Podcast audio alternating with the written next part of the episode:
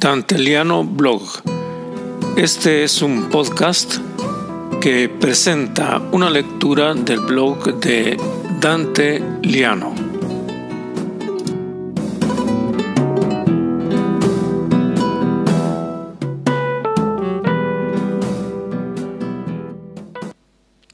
Soy Dante Liano y les presento el blog El tiempo diferido.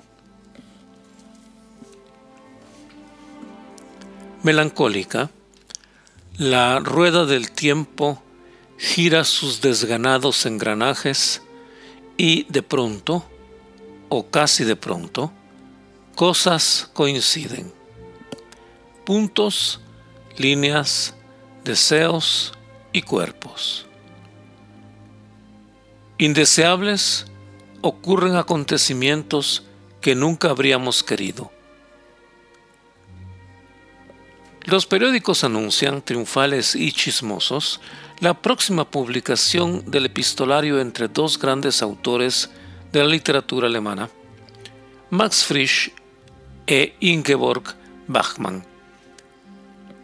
Podrían ser más discretos, pero es inútil distinguir hoy la prensa amarillista de otra que no existe, pero que sí existió.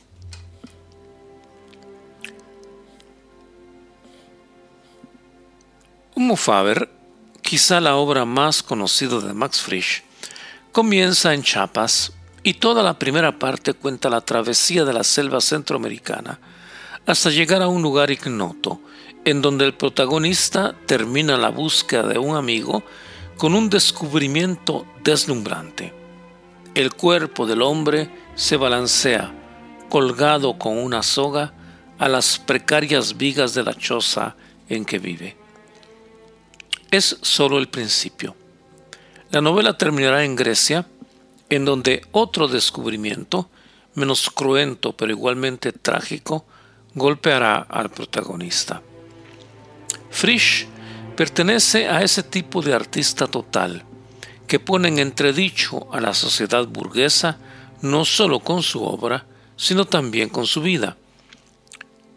Musak es una novela sobre Estados Unidos, de la cual recuerdo un episodio banal y al mismo tiempo delatador de su época. El protagonista conduce un automóvil por una de las infinitas autopistas norteamericanas y se olvida que está guiando una máquina con el cambio automático. En la época eran raras, de modo que a un cierto punto, con reflejo condicionado, quiere cambiar velocidad y el pie izquierdo presiona a fondo el pedal de la izquierda, que es el freno. A 150 km por hora, el frenazo convierte al vehículo en una especie de hélice y el accidente, casi fatal, desencadena reflexiones tan mortales como el episodio.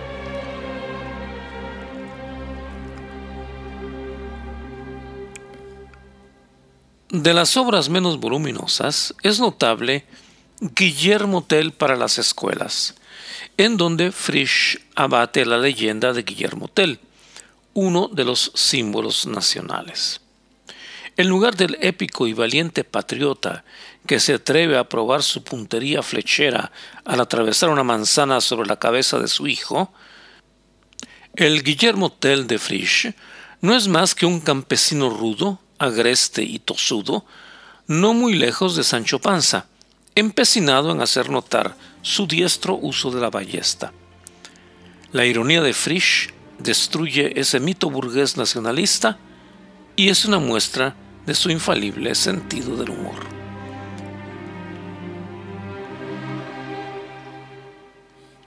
Quizá la mayor obsesión de Max Frisch, correspondiente a su nacionalidad, que ve la unión de tres cantones de culturas y lenguas diferentes, fue la identidad. No podemos dejar de saber a esas alturas que la nación es un mito construido por las clases dirigentes hace un par de siglos. Como se dice, depende de cómo les fue en la feria, los países pueden tener sólidas identidades o dudas fastidiosas e interminables. ¿Qué francés pone en duda su identidad nacional? ¿O qué alemán? ¿O qué inglés? ¿O qué ruso? Ya que estamos. Los países latinoamericanos, en cambio, se despiertan todos los días preguntándose qué son, quiénes somos. También los suizos. No soy Stiller relata la historia de un hombre que quiere renunciar a su identidad. De allí el título de la novela. Pongamos que me llamo Gastenbein lo mismo. Y ese poner en solfa al mito nacional corresponde a la inquietud por la identidad también colectiva.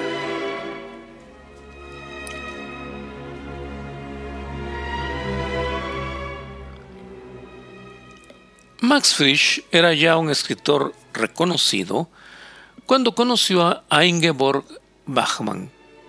Escuchó por la radio un drama escrito por la joven autora y escribió al editor una carta de alabanzas hacia ella. Se puede adivinar, pronto se conocieron y comenzó una intensa historia de amor entre dos grandes de la literatura alemana. Ella era austriaca, nacida en una de esas ciudades alpinas encerradas por montañas vertiginosas sin horizonte. Las culturas y los idiomas se cruzaban en ella. Confinaba con Eslovenia e Italia. Quizás sea importante anotar que se graduó en filosofía con una tesis en la que discutía las propuestas de Heidegger. Valiente y anticonformista toda la vida.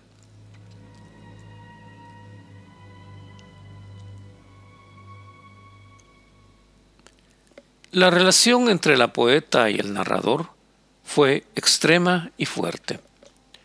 Frisch dejó a su mujer e hijos para casarse con Ingeborg. Escogieron Italia para vivir juntos y en Roma estuvieron desde 1960 a 1965. En un viaje a Venecia, suscribieron un bizarro y utópico contrato. Cada uno de los dos podía tener los amantes que quisiera, con tal que se mantuviera la relación sentimental entre ambos. Perdieron esa arriesgada apuesta. Las mujeres suelen ser más sabias y más pacientes. Los varones, frágiles y posesivos. Frisch no soportó la situación. Pronto rompió con Bachmann, aunque el amor que ambos se profesaban se mantenía intenso y profundo. Y es aquí donde entran en juego las cartas. Ambos se escribieron constantemente y parece ser que las cartas eran vibrantes, desconsoladas, poéticas, sinceras, desgarradoras, dramáticas o irónicas. Impregnadas esponjas de ese amor abismal. Por eso, en sus últimos días, Ingeborg le pidió a Frisch que las destruyera. Con pragmático espíritu, el otro le contestó, casi jurídico, tus cartas me pertenecen así como las mías son de tu propiedad.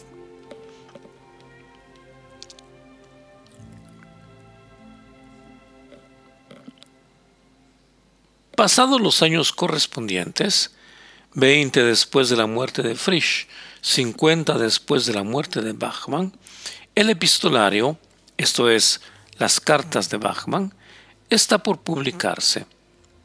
Parece ser que tiene un valor literario muy alto.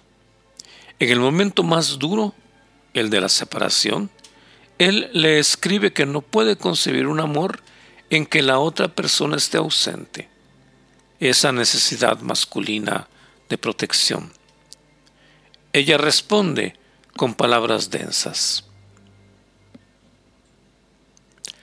Ahora estoy llena de ira impotente, por lo menos llena de rebeldía, y esto sucederá una y otra vez, porque no es que podamos simplemente dejar destruir el sentimiento que es más importante para nosotros, un sentimiento que es rechazado, condenado, pero que para mí está ahí y no quiere ser asesinado. ¿Por qué crees que he estado vagando como una loca desde finales de abril y ahora lo sigo haciendo todas las noches hasta las 4 y 5 y 6 de la mañana, es solo porque no puedo alejarme de ese sentimiento. ¿Cómo hablar del amor sin mencionarlo?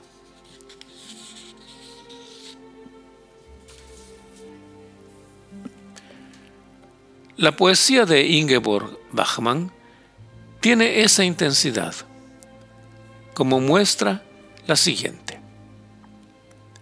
El tiempo diferido. Vendrán días más duros. El tiempo diferido hasta nuevo aviso se hace visible en el horizonte. Pronto tendrás que volver a atarte el zapato y perseguir a los perros para que vuelvan al patio, porque las entrañas de los peces se han vuelto heladas con el viento. Los altramuces arden débilmente. Su mirada se abre paso entre la niebla. El tiempo diferido hasta nueva orden se hace visible en el horizonte. Allá tu amada se hunde en la arena. Él le pisa el pelo ondulado, le quita el habla, le ordena callar, la considera mortal y se rinde a la despedida que sigue a cada abrazo. No mires a tu alrededor, vuelve a ponerte el zapato, persigue de nuevo a los perros, arroja los peces de vuelta al mar, apaga los altramuces. Vendrán días más duros. Años después de la separación, Ingeborg Bachmann murió en Roma. Había adquirido la costumbre de beber alcohólicos y de consumir barbitúricos en modo desproporcionado. Una noche incendió el colchón con la colilla de un cigarrillo sin darse cuenta. Falleció en el hospital en 1973 a causa de las quemaduras. Ahora reposa en su ciudad natal.